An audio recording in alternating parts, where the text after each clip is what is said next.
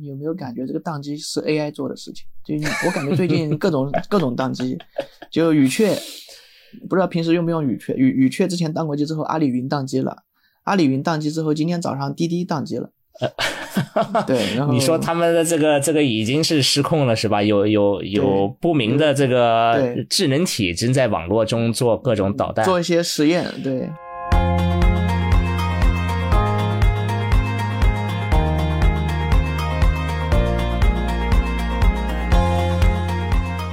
大家好，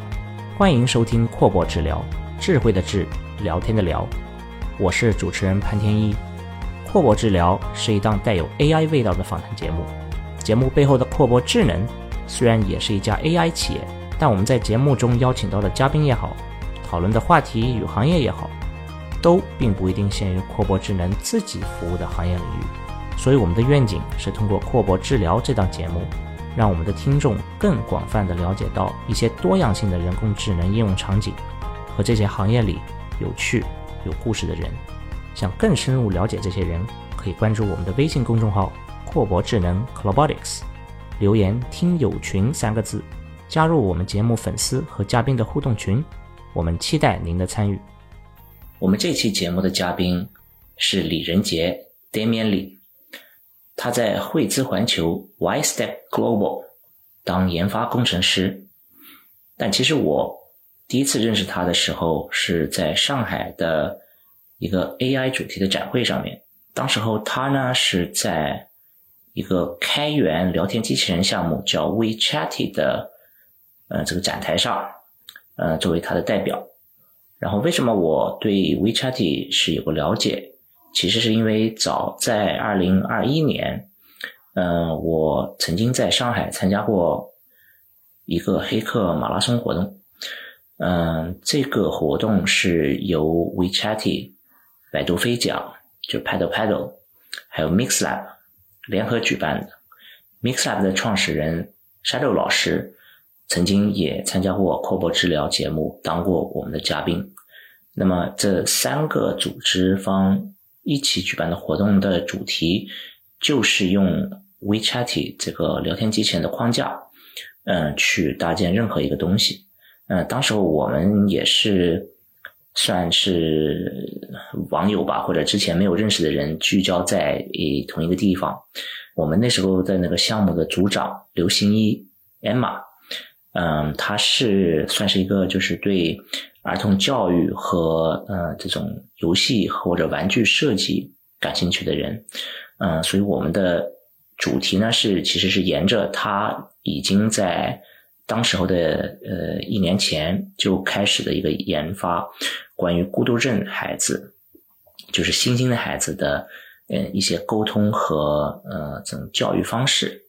那么我们当时候这个组做的一个项目就是。基于 WeChat 的平台，呃，搭建了一个聊天机器人，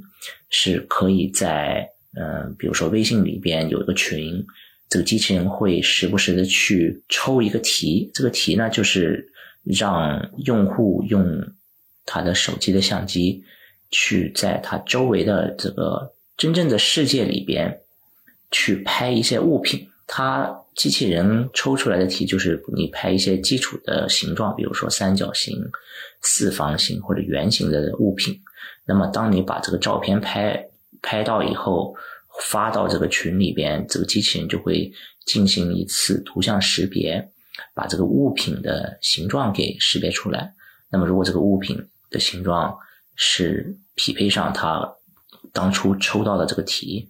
那么它就会给你加分，说：“哎，你拍的对了。”所以这也算是个原型设计吧，就还不算是一个很完善的产品。但是即使这样的话，呃，我们是在这个黑客松活动中，嗯，把一个这种类型的项目给做完了，而且还非常有幸的得到总分的第三名，而且是这种专家评委的第一名的一个成果。当时候还赢了呃一台 PS 五游戏机，呃，事后我们还。对这台游戏机进行了一些定制化的操作，比如说贴了一些呃我们自己专门设计的图案，呃一些贴膜，再把这一台独一无二的游戏机在一个拍卖平台上拍卖掉，再把这些拍卖的钱又回头再捐给嗯，在上海的一个做这种孤独症儿童的慈善公益机构。所以我们的这个项目，它其实整个性质也是，当然我们自己全都是呃业余爱好者啊，完全是。自愿的去去做一个这种项目，那整个项目也是一个这种慈善公益，呃为主题的，所以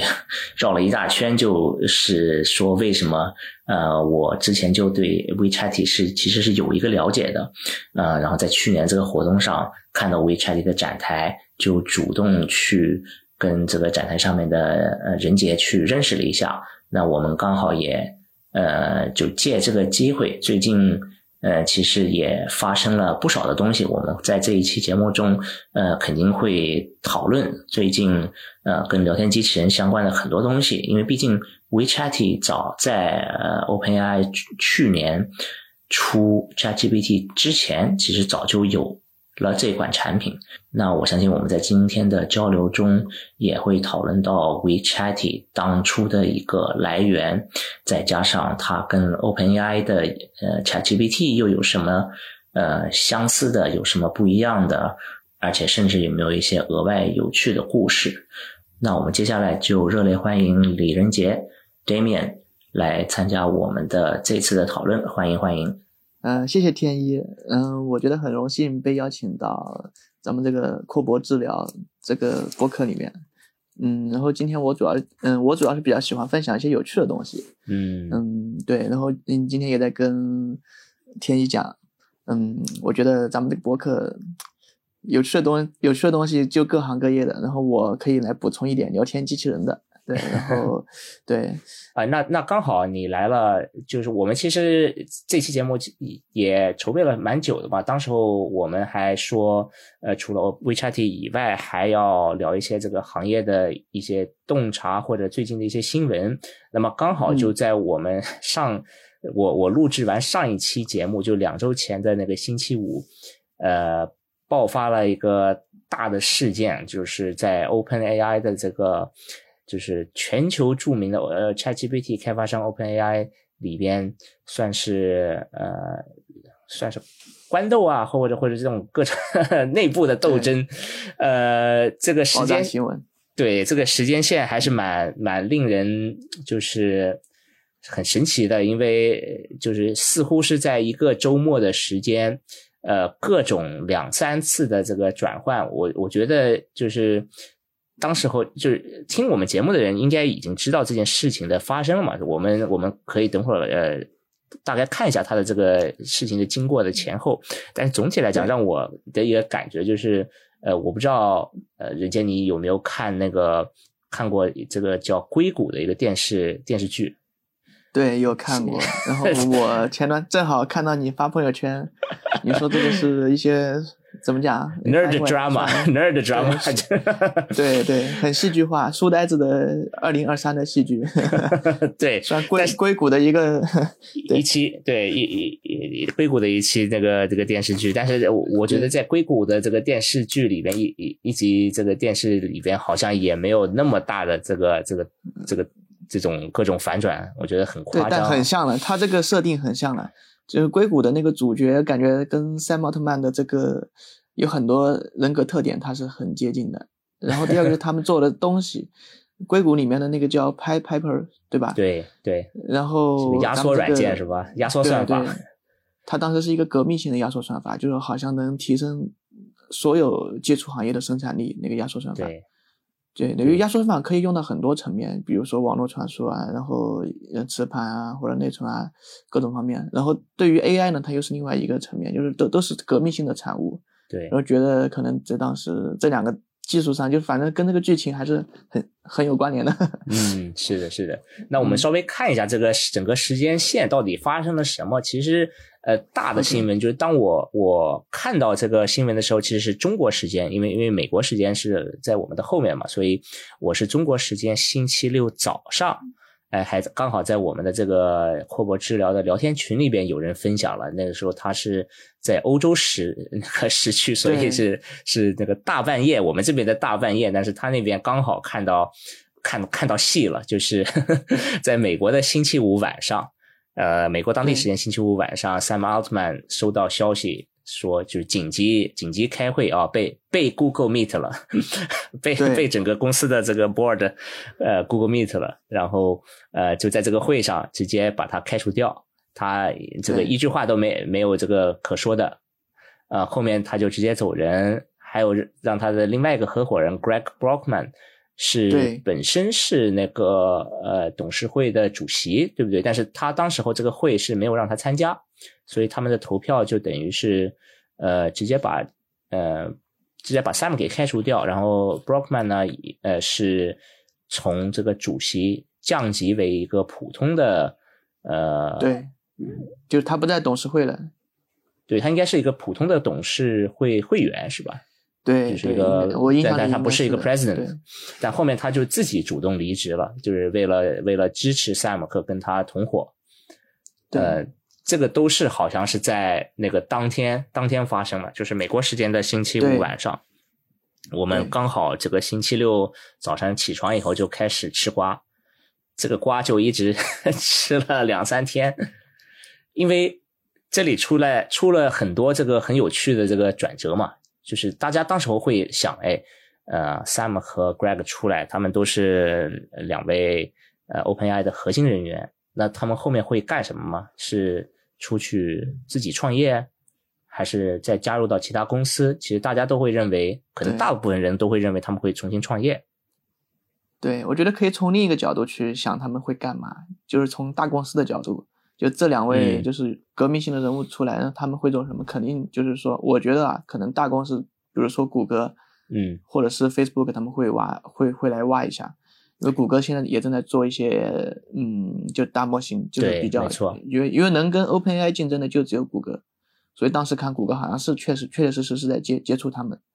哦，你觉得亚马逊和这个脸书都现在都是第二梯队了，是吧？对对，是的。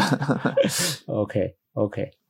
那当然，这个刚才说到大公司啊，微软在这个上面就非常尴尬嘛，因为它也是呃前一阵不久就是追加了这个对 OpenAI 的这个投注，从这个之前的十亿万啊十十亿美金呃加到十万亿呃十亿十十亿美金，一直到一百亿美金一一百一十亿美金应该是加在一起。一百一十亿美金的这个总总体的投入。呃，有人说好像他这样子的一个投入可以占据 OpenAI 的股份百分之四十九，就他还不算是一个，他还不算是个 majority owner，但是他算是一个就是非常大的股东，其中里边。但是突然就发现这个他投的公司的 两位关键人员突然就离开了，呃，然后也很难知道他们这个当时候内部，因为很多消息都其实不是公开的嘛。但是就在这个，就是我我也听过这个关于这件事情的相关的一些报道和其他的播客节目嘛，就是因为呃微软是一个上市公司，所以他们不得不在，因为他他周五这个事情发生的时候，其实这个股市还在进行中，他们就在那个时候，这个星期五的结尾就已经开始大跌。然后就不得不在星期一股市开盘之前，先发一些什么消息，所以就在那个应该是星期天，是星期天晚上吧，就是也是当地时间，那个微软就最后发布，就是我觉得这个这个这个盘下的还是蛮 蛮有意思的，就就是微软的 CEO Satya Nadella。我也没有想到事情会这样有一个这种呃这个转换，就是说，首先是因为当时候 OpenAI 的这个董事会已经自己独立的决定了，呃呃，找到下一位这个接盘者，C 新新的 CEO 就是前 Twitch 的 Emmett，然呃然后呃 Satya Nadella 的这个这个推这个推文。它的开开头就是说，我们非常，呃呃高兴，接下来将跟这个 Emmet 一起探索，呃，我们如何去全力支持 OpenAI 的下一步的这个发展。就是一个很可可能非常通常会说的一句这个这个这个话嘛。对，但是但是他就是在第二句里边，他有点像是 buried lead，就是他的这个大新闻其实没有放在前面。他说：“哦，顺便我我呃我很高兴通知一下，Sam 和 Greg 已经加入微软，然后将要去呃去立的我们的内部的一个新的 AI 研发团队。”然后这个就是一个，我觉得是个非常。当时我看到这个新闻就很很炸嘛。你你你是一个什么看感觉？你看到这个新闻的时候，我觉得很乱。当时这个新闻，然后但是我从我喜欢看微软的态度，就整个整个过程当中，就到到这个这个阶段，就是从微软就是那个 CEO 那个纳德纳，呃，我感觉他心态是很稳的，所以我感觉这。嗯，整个就是它的发展，可能就是说，在微软这一边，应该说它是能 control 的，但是细细节具体会怎么走，大家都不知道。就是当时是这个情况。对，对，对我的感觉就是说，它这样是个非常好的一个 hedging 嘛，就是它两边两边牌都可以打，因为毕竟 OpenAI 还是他们的这个呃主要投资的这个公司，似似乎整个这个 Azure 就是微软云的。AI 策略 这个未来都都是搭建在 OpenAI 的这个基础上，所以这这个这个就是他们自己的这个国宝肯定是不会不会在萨德纳德拉的这个手里给给毁掉。但同时呢，他们又觉得这两个人出来，如果真的是像你说被别人挖掉，那肯定是很很大的一个这个损失嘛。所以就呃先把他们先先 安顿到这个自己家里边。然后两条线并行走，我我觉得这个就是真的是高级棋手啊，高级棋手下 下的这个这盘棋。但是事情其实还没有结束，因为刚到这个这个呃新一周的开局，大概也就过了又过过了一两天。嗯，其实纳德拉一直是表示，就是他对 Sam 和 Greg 回。OpenAI 其实是呃没有任何，就是他不介意的，也就是对他来说，其实甚至可能这样是最理想的。就是其实我相信，作为一个大股东，呃，微软和一些其他 OpenAI 的原始股东，都一直在给给这个董事会释放特别大的压力，就是说你们怎么突然就是做了。做了一件这种那么大的决定，而且看把整个这个科技圈都都搞乱翻了，呃，其实都是想把这个这个 reverse 嘛，都都是想把 人在在能回去就回去。呃，这里有一个比较关键的人，呃，人物就是他们的这个叫 chief scientist 首席科学家 Ilya Sutskever，就是说是所谓的这个 OpenAI 的脑子大脑。呃，然后当时候是就传传说，当时候这个最开始的那个董事会的那次投票，因为他们董事董事会里面是有呃六个成员，所以你为了有个就是呃有个全局的这个投票，你起码是需要四位投一个方向，那就是他就是呃在这个投票中扮演了一个关键人物，因为其他三个投。Sam 离开的都是 OpenAI 的外部一些顾问，就是请过来当呃董事会会员的，跟公司没有任何关系，或者说跟这个这这个等会我们也可以聊他的这个组织架构其实蛮奇怪的，我也我也不能是直接说他的是公司，因为这个董事会理论上是那个非呃盈利组织的董事会，然后他旗下才是这个 OpenAI 的盈利的这个公司，嗯，Anyway 就是。这个三位独立董事，加上公司内部的首席科学家伊利亚苏斯盖尔，一起把这个票投了，把这个这个整个开始这这这个周末的这个混乱的这个第一枪。呃，但是他后面过了几天，就是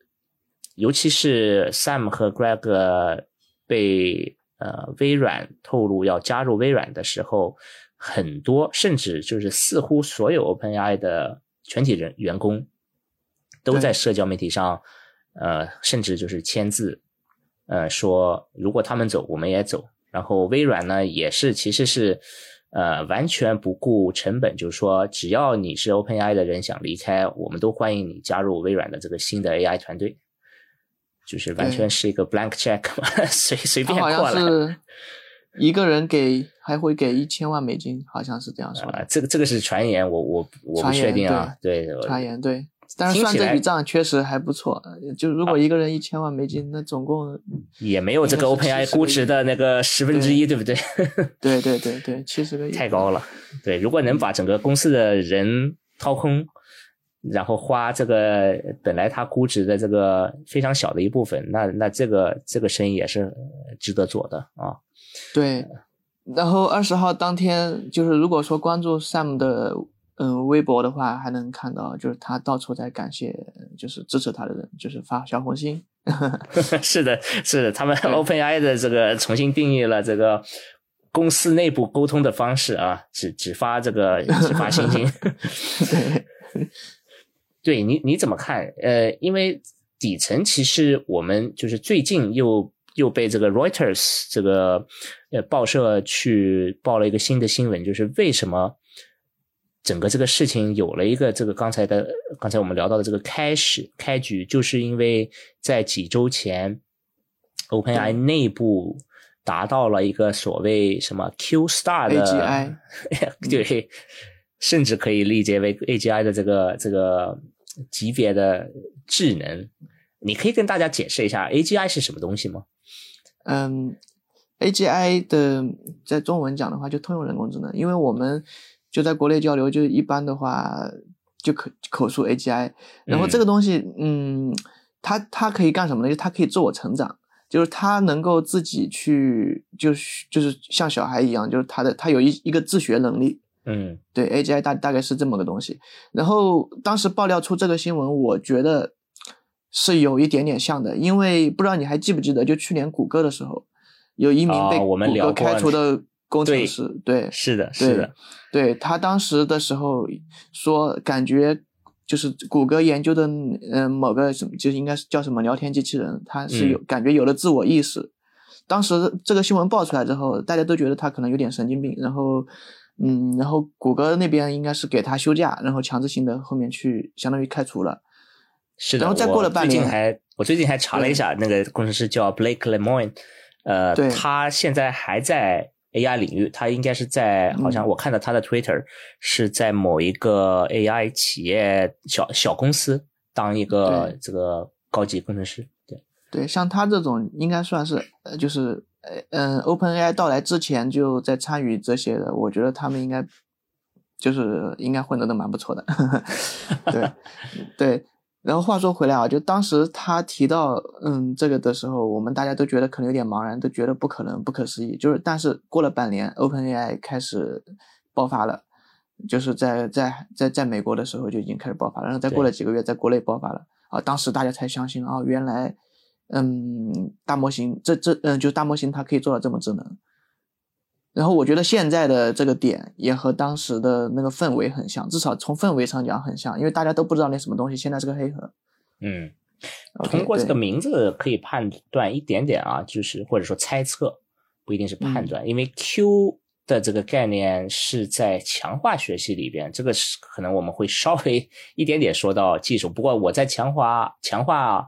学习的这个领域里边，其实也没有做太多的。呃，这种学习，我当时候也是好几年前，应该是一九年、二零年，这个差不多。我自己是做了一个小小的爱好项目，强化学习其实就是，呃，有点跟那个呃下围棋的 AlphaGo 啊什么这些有关，就是他们都是呃在一个比较就是可以呃容易看到一个呃规矩，比如说一个游戏的这种环境里边，呃。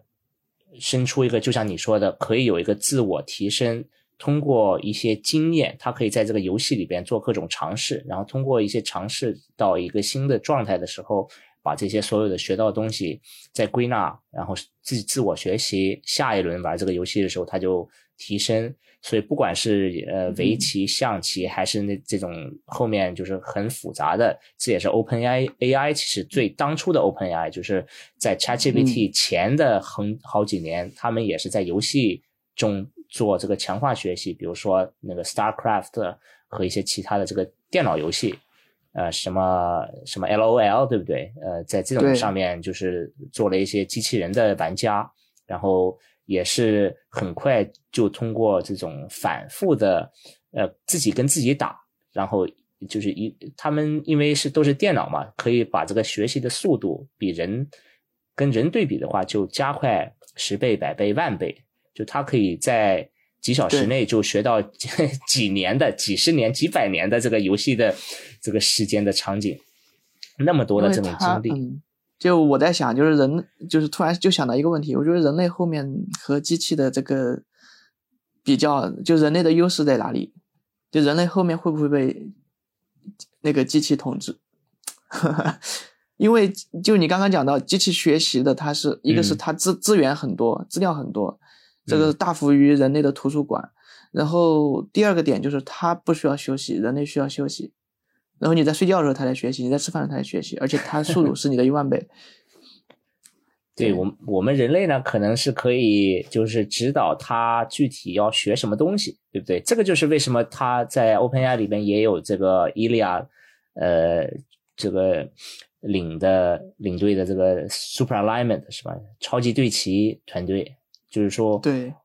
，OK，我们知道，我们就是这个是毫无疑问的，就是机器肯定是在这种效率上面会比人要好得多。那么就是最后面的问题就是说，那我们让机器去干什么？这个是我们还可以去有一点决决策的点嘛。所以，呃可能很多在研究这个通用式人工智能的呃研究员或者就是大部分应该还是停留在研究科研的这个层面上。那么他们讨论的很多都是呃这些 philosophical，对吧？就是对，因为你刚刚讲的这一点，就是我更想引出的一点，就是说为什么要提那个思考，就是说人类和机器做比较。因为据我了解，因为今年三月份在微软里面也参加了一个一个就是在中国大中华区这边的呃一个一个比较大型的活动，然后那边也嗯。分享了一些嗯 OpenAI 内部的一些，就是他们从之前在在三毛特曼之前的那个 Y YC 嗯。的那个那个孵化机构出来，然后他们后来又跟 OpenAI 有接触的，他们那些内部的 PPT，就是从他们当嗯。时的一些讨论来看，就是我觉得 OpenAI 他们高层考虑的更多的是这个 AI 的伦理问题，然后对 A 如果 AGI 要 AGI 要实现了，他们怎么去控制，就是避免它落入到一些嗯呃就是失控了用是吧心，对？对对，就避避免失控，对。然后从目前的这个场景来看，就是嗯，种种迹象来看，就是这个嗯 Q 星它是我感觉是就有点像有点像的，就是一个是从高层他们高层的一个反应，第二个就是说目前他们这个氛围，对，目前就是大家都是很恐慌的，对，只不过我们恐慌的点不一样，在我们这个点是可能恐慌我们的工作没了，他们恐慌的是就是站在全人类的角度，呃，是的，是的，是的，对，嗯。哎，你你刚才提到那个今年三月份的活动，我这个是一个我们的这个这个长的时间线，我们先把这个最近发生的事情先、先说完，然后我们可以对。呃转化到这个一，我们看近一年到底总结一下发生了什么，因为现在刚好也算是差不多是 ChatGPT 的一年。一年庆，很难以想象啊，在在短短的一年前才发布，真的不可思议。不过刚才说到，就是呃，这个 OpenAI 的到此结束的最后一一盘棋是呃，最终 OpenAI 的应该算是新的董事会，因为那那三个呃三个独立董事里边，好像只有一个人呃最后留下来了，呃，他们两个人走了，呃，还是两个女性的这个 独立董事走了，换了换了两个白种男，这个也是最后非常有争议的一个点，就是 OK，现在我呃为了保护人类，呃，就是不被人工智能统统治的最最后的这个关键 关键几个人，全都是 white male，对 没有就是呃完全没有这个多多样性。对，刚刚提到的就是那个思考伦理，就是在 OpenAI 里面，就整个控制这一块儿，应该 Mira 做的工作是最多的。就据我了解，就是能从网上能翻到他的一些文献。哦，对对，这这个我们也不得不提一下，就是当时我还我还蛮开心的，就是终于看到一个这个很少见的女女领袖在在这个科技科技行业内，而且是一个这么顶级的、这么热门的公司。因为 Mira 是在这应该算是一周的 里边，他们应该连连续连续换了四次 CEO 吧。就是先从 Sam 换到 Mira 作为临时 CEO，后面这个呃董事会又很快速的把 Mira 替换成那个呃 Twitch 的 Emmet，然后后面 Emmet 又又下场，Sam 再回来，对，就是在在短短的一周内就会换四次 CEO，也是蛮神奇的。就这个就是说，呃，在在硅谷的这个电视剧里边也不会这么操这样操作的，对。这个，但是在冲突产生冲突的时候，这是一个很常见的一个处理方式。嗯，对但最后就是洗牌完了以后，啊，关键的人士都回来了。现在我们就不知道 Mira 最后后面的下场是什么。他是应该是跟着公司一继续当 CTO，就是起码没有别的新闻说有变化。我感觉 Mira。嗯，应该说和 Sam 应该算是一帮人的。嗯，对，算一帮人的，对，所以我觉得应该还好，偏正面。因为，嗯，就是我们在上半年就是整理一些 OpenAI 的材料的时候，经常就是看他们合作。当然，Sam 是同性恋，他们两个应该 对，哎，没有这上面的冲突，对，对，没有这上面冲突，对。嗯，OK，那么我我们在就是我们希望啊，这个。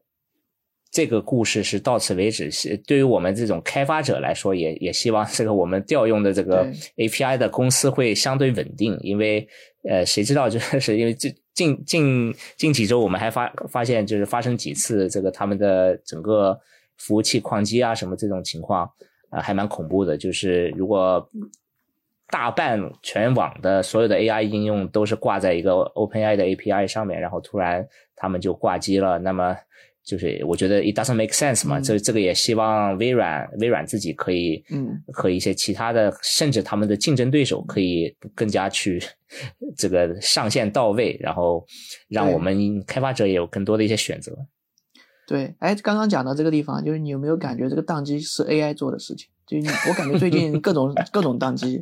就语雀，不知道平时用不用语雀，语语雀之前宕过机之后，阿里云宕机了。阿里云宕机之后，今天早上滴滴宕机了。对，然后你说他们的这个这个已经是失控了，是吧？有有有不明的这个智能体正在网络中做各种导弹，做一些实验。对，呃，这个你这样说。我不知道想象什么，你你在我们的这个群里边也说各种胡说的这个思路是吧？我看你平常比较喜欢胡说，在这个对，但还好，因为我们最近不是刚刚也跟科幻作家们聊起来了嘛，所以这个这个刚好是就是从从科幻的角度，哎，我非常喜欢这种故事。但是你这样一说，我我自己就觉得有点恐慌，是不是最近宕机的这个次数蛮有点恐慌，蛮蛮蛮多的，是吧？嗯，对，这只能看一下。但我们先 OK，我们先回到这个一年前，呃，对，就刚好在十一月底左右吧，呃，二零二二年的是一月底左右，OpenAI 就把这个他们认为还是一个实验型的呃 GPT，因为他们是一系列嘛，GPT、GPT 二、GPT 三，呃，这个 ChatGPT 是代表了他们的三点五的一个最新的版本吧。然后之前他们这个模型。主要是因为没有太好的这种对大众来说的应用场景，可能科学界已经开始在用它，呃，但是对大众来说就是没有什么好的地方去尝试，那么他们就直接搞了一个这种 聊天界面，就其实在 UI 上面把这个东西做出来了。对，当时的时候，其实它的名字应该就是说 Chat 是，嗯，应该不是，嗯。怎么说呢？就是他们当时把这个推出来之后，他们并没有想到，ChatGPT 它是，就是说，就是大家用，就是大家就是在用的时候，侧重点是用它来，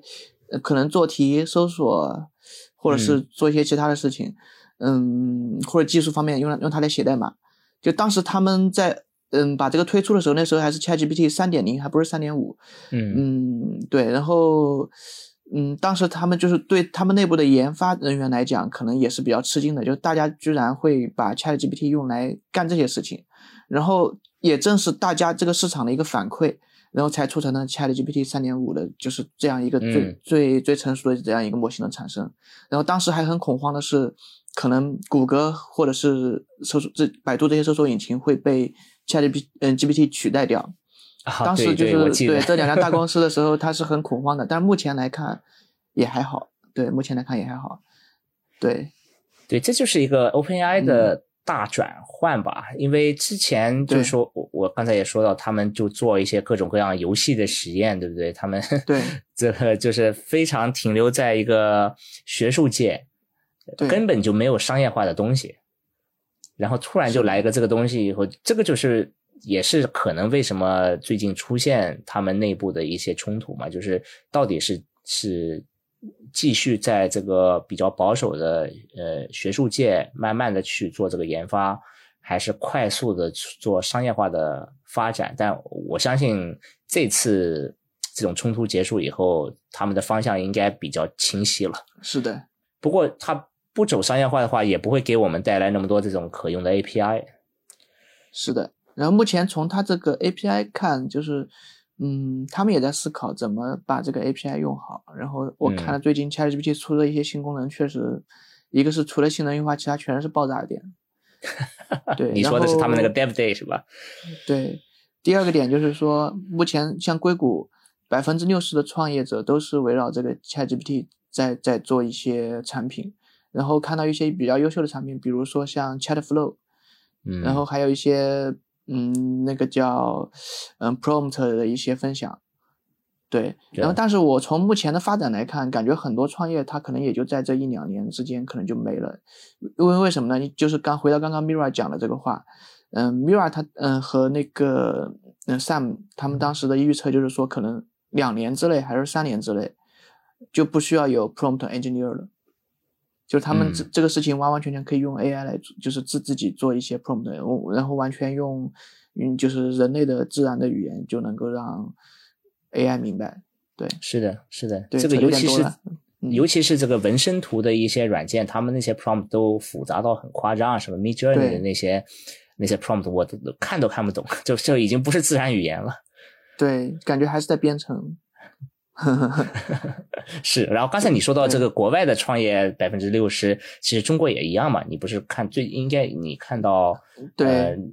那个目前还好，呃，国内的这个数据有点差异，是因为今年的统计是因为国内疫情刚结束，很多嗯传统行业的创业也起来了，所以这个占比目前来看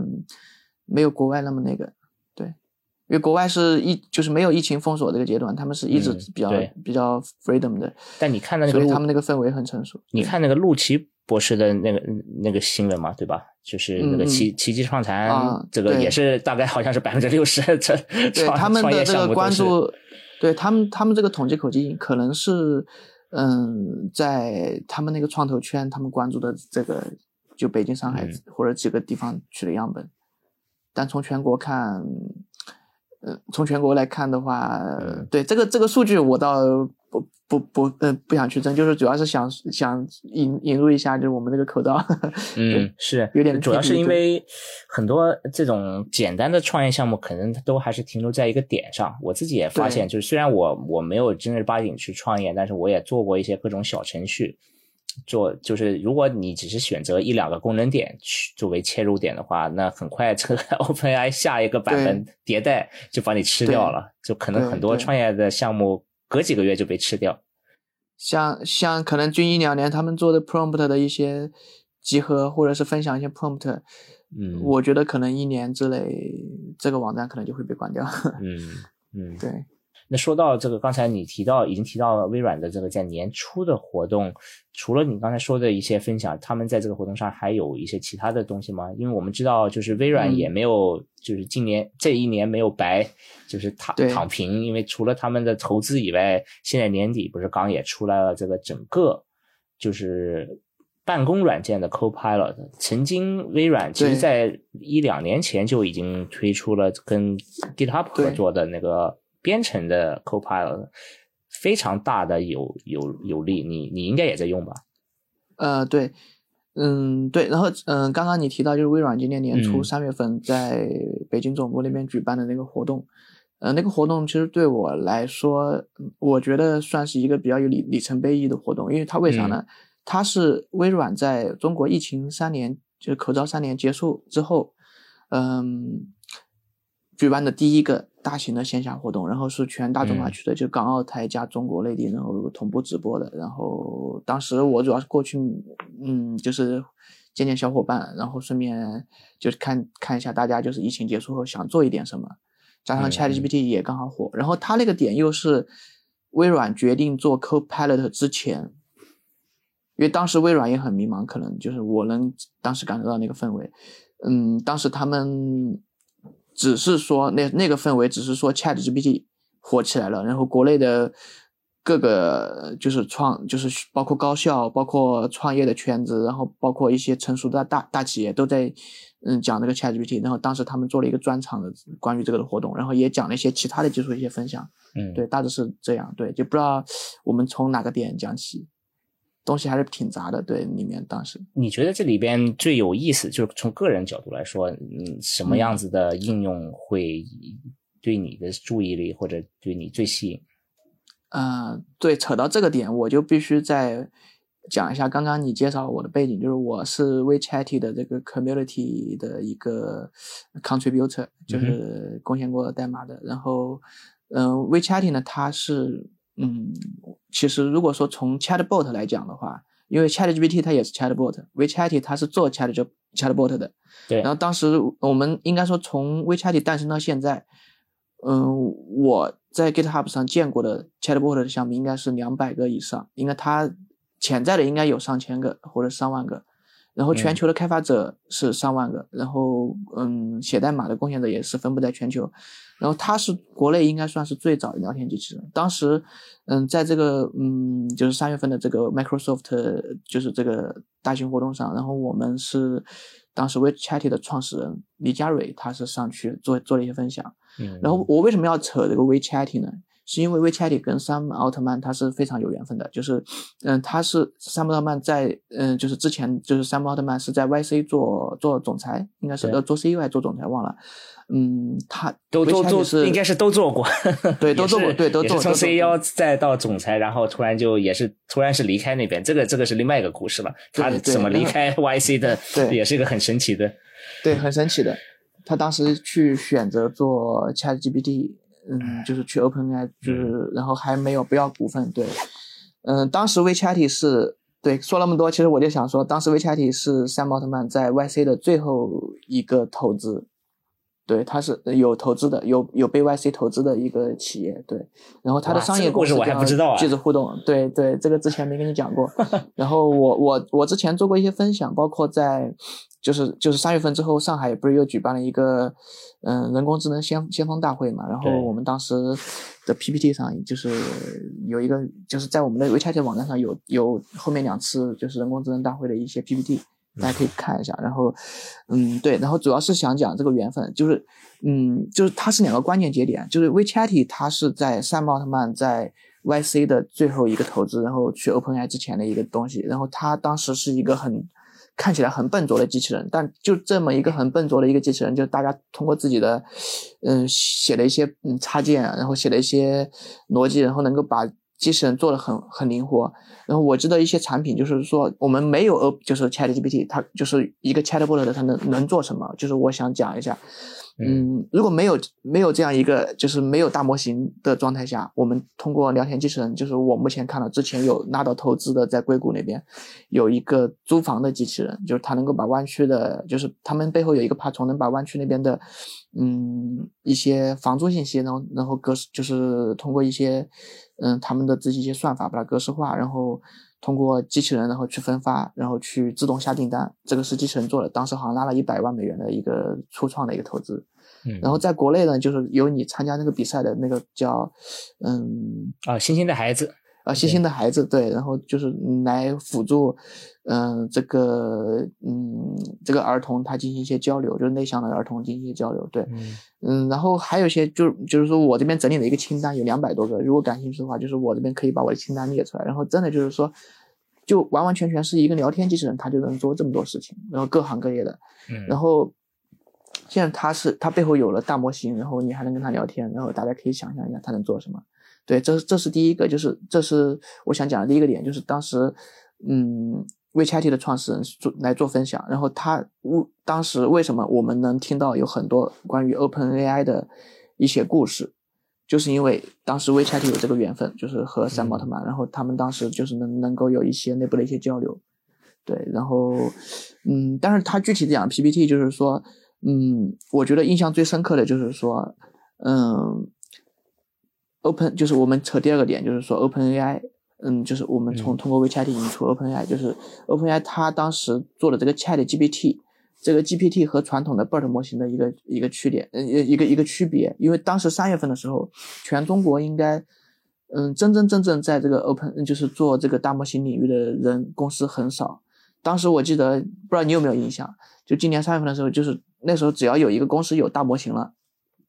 然后可能就能拿到上亿的投资，就在国内。当时候腾讯是不上亿还有一个自己的？那时候还没有，腾讯没有。百度是第一个出来，百度是第一个出来，都是在啊四月份。对对，当时的场景就是大家都想去做大模型，大家都在抢显卡，然嗯后大家很就是很少冷静下来去听这些故事，然后或者是去研究背后的技术。对，就是背后的就是 BERT 模型的话，它是干什么的？然后 GPT 模型它又是干什么的？然后我们要怎么去？为什么要为什么 GPT 要要我们要有一些 prompt？对，然后通过这些基础的故事，我们就是能够知道哦，GPT 能干什么，它为什么能够把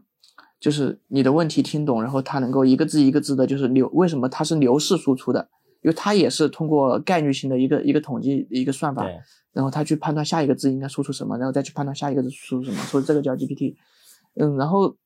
再引出下一点呢，就是说我们把基底层的技术了解之后，我们当时大家都在想，通过这个 GPT 能做什么？呃，国内能不能有 GPT？然后国内的 GPT 弄出来会不会被审查？对，大家都会在考虑各种问题。对，然后大家会聊到一个比较严肃的话题，就通过这个时候就是会讲，嗯，然后当当时他的 PPT 里面提到了，就是我们刚刚提到的 Mira，然后、对讲到 Mira 的时候嗯就通用式是吧？对，哎讲他就是说，我们后来我们 OpenAI 的使命是实现什么？就是呃实现 AGI。嗯对，然后实现 AGI 呢，然后就会产生一一些伦理的问题。然后 OpenAI 的另外一个使命就是说，防止 AGI 出现一些伦理的问题，然后或者是机器人统治人类这方面的东西。对，然后第二个比较有意思的点就是说，就是除了这个 WeChat 创始人分享一些东西，就还有就是微微软的一些动态，因为当时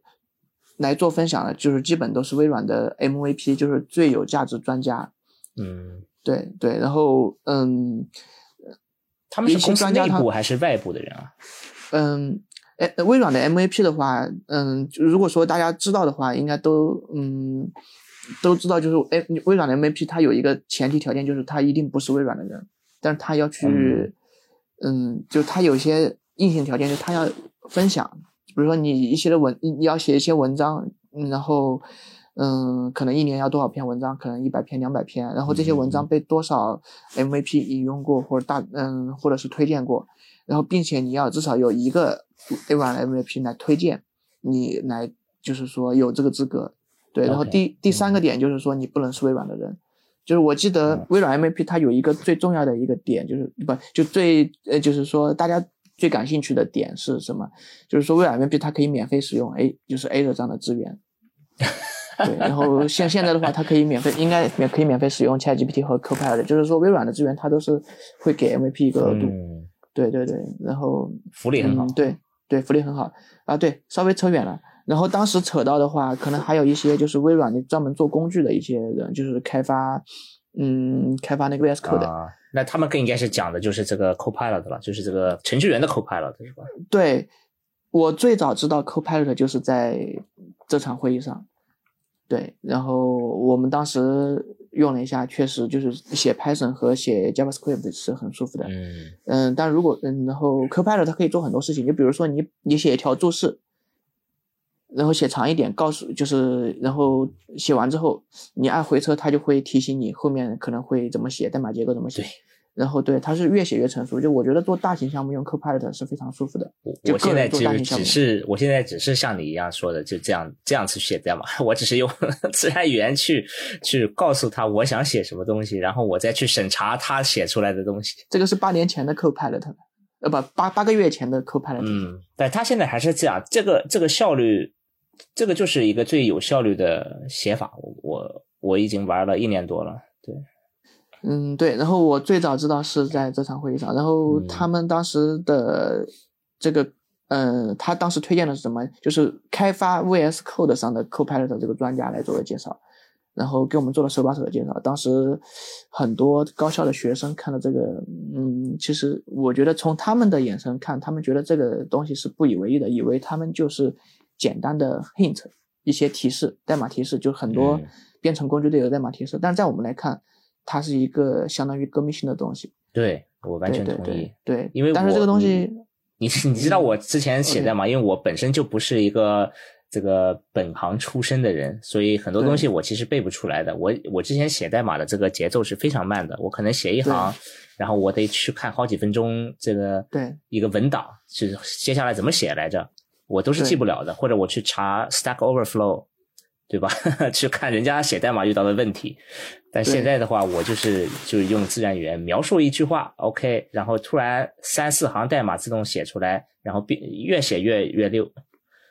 就是从效率上是，就是我完全乐意花他一年的这个一百美金的这个这个费用，因为我觉得它的价值是远远超过，我觉得它一千美金我都愿意花。对，因为你相当于有了一个专业的，就是嗯，怎么说呢，就是专业的团队成员，嗯，就是一个 Copilot 吧，就是一个这个副驾，对吧？对他又能做代码审查，然后又能给你做一些提示，还能把你嗯的、就是嗯整个代码做一些 refactor，我觉得确实不错。对，嗯，对，刚刚扯到你刚刚提到 Stack Overflow，我就想突然再扯一下，哎，他他混的不太好了，是吧？对，我们之前提到这个，就是之前 OpenAI 爆发的时候，大家会去预测它会取代搜索引擎。嗯就目前看，谷歌和百度，就是就是这种做综合性搜索引擎的，比这种做专业搜索引擎的，就是更稳一点。对，当时 Stack Stack Overflow 现在现在相当于没什么流量，但是像我们平常去问一些比较，嗯，就是细很细的一些问题，还是会上 Stack Overflow 上去查，对对，就它的，价值还是在。对我现在依然还是会天天用的。嗯对，在这之后，嗯，中国的知乎，它的股价也涨了一段。就是当时大家可能会觉得，知乎它作为一个嗯知识型的平台，然后又是那那么有有价值的知识，它可能会在 GPT 时代嗯会有一些领先。但目前来看，就从那个时候开始到现在，知乎好像也没什么动静。对，按道理，他的这个地位应该很好，因为他有那么多自己的这个资产，他可以转换成知识嘛。对，对，然后再扯回这个活动，就刚刚就是 VS Code 这个讲完之后，嗯嗯，第三个比较吸引我的点就是说，嗯，有嗯，也是一个微软的 MVP，他介绍了就是他目前在做的事情，就是在 Air 上的一些训练的一些模型，然后这个就偏技术方面比较枯燥。第二个就是说，他们当时国内是没有大模型的。我们怎么能够在国内就不翻墙的状态下用大模型？然后他们就介绍了他们的产品，然后有充值的，就是在他们平台上充值，然后调用他们的 API。就当时说把、哦，那么早期就有这种对 API 的。对在 Azure 上，然后嗯，还有就是说 OpenAI，嗯，在国内怎么用？通过其实 Azure 它有一个 OpenAI 的模型，当时然后可以嗯通过 Azure 去用，对，目前都可以，包括现在都是可以的。是是是我对我在多个 Azure 的机房上都布过，不过现在我发现这个微软的这个算力资源也很紧张，就是对现在似乎都拿不到这个 GPT 四，就是那个最大的模型的一些资源，或者拿到的话，它也是给你卡脖子，就不让你调用太多。因为他们在给你用的时候，机器也要用，就是这个相当于你是嗯人在和机器在抢资源，他们要训练 GPT，就是五下一个 下一个版本，应该没有，我猜的话应该没有五。就刚刚讲到 Q 星和 AGI 的时候，我就想讲，嗯可能我们期待不到 Chat GPT 五了，下一个版本可能直接就是 AGI。哇，那那听起来你是降临派啊！我们还在那个群里边讨论，就是谁是恐慌派，谁是降临派。我不是严格意义上的降临派，就是，但是我觉得他应该是，就是说来的那一刻，应该是就是。就跟当时对，就跟当时谷歌的那个那个 bar 的那个，就是开除工程师那个场景应该差不多。对 l e m o i n l e 就 m o i n 对，我我说不定现在自己现在已经来了。对，我我自己最近发明了一个词叫，就是这个有没有这个意识有没有超过 Lemoine 的这个阈值？这就是可以使得他被开除的阈值。这个反正还不好讲，目前对。感谢各位小伙伴的收听。我们这期节目因为跟任杰聊的新闻也比较长，所以他个人的部分其实我们还没来得及呃 cover 住。那我们就这次也把我们的节目分成两段，下半期节目是以下次来播放。那接下来我们可以先听一下一个预览。他们有很多交易平台都可以接入一些量化、量化交易的一些一对你分析它那个 K 线，然后自动交易。然后我会去看一些成熟的 bot 的一些代码，就是当时最早写机器人不是聊天机器人，就是写量化，写给量化的。对，然后当时觉得啊，比特币这个东西嗯比比 A 股好玩，那它晚上也能赚钱，然后24晚上小时交易对对对对对。当时觉得这个很火，但是没想到当时没想到去囤一点，所以这个也是也是一个比较悲伤的故事。包括那个外卖，对对，没兴起的时候做外卖，我们当时生意最好的时候是开着开着我们的跑车去送，在合肥的时候。就没有找不到人了，对对，然后当时他们都吃惊了，对，拿到外卖了。但是我觉得这个就是创业过程中有意思的事情。刚才提到这一年，嗯，就是说可以不那么卷，就不去创业，嗯。就是其实这是一个战略性的躺平，就是我这要用这一年时间去接触很多有趣的东西，就去感受一下这个时代大家需要什么东西。我我觉得我们的节目标题有了，就是在在被 AI 统筹之前，先战略性躺平一年。，对 对，因为你现在做什么事情都会被颠覆。您现在收听的是阔博治疗，一档带有 AI 味道的访谈节目。如果您喜欢这一期节目，请给我们留个言或点个赞，也欢迎在各大播客与电台平台上搜索、订阅并关注阔博治疗，智慧的智，聊天的聊。同时欢迎关注我们的微信公众号“阔博智能 Robotics”，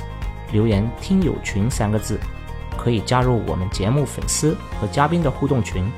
并且收到下一期阔博治疗的上线通知。我们期待您的参与。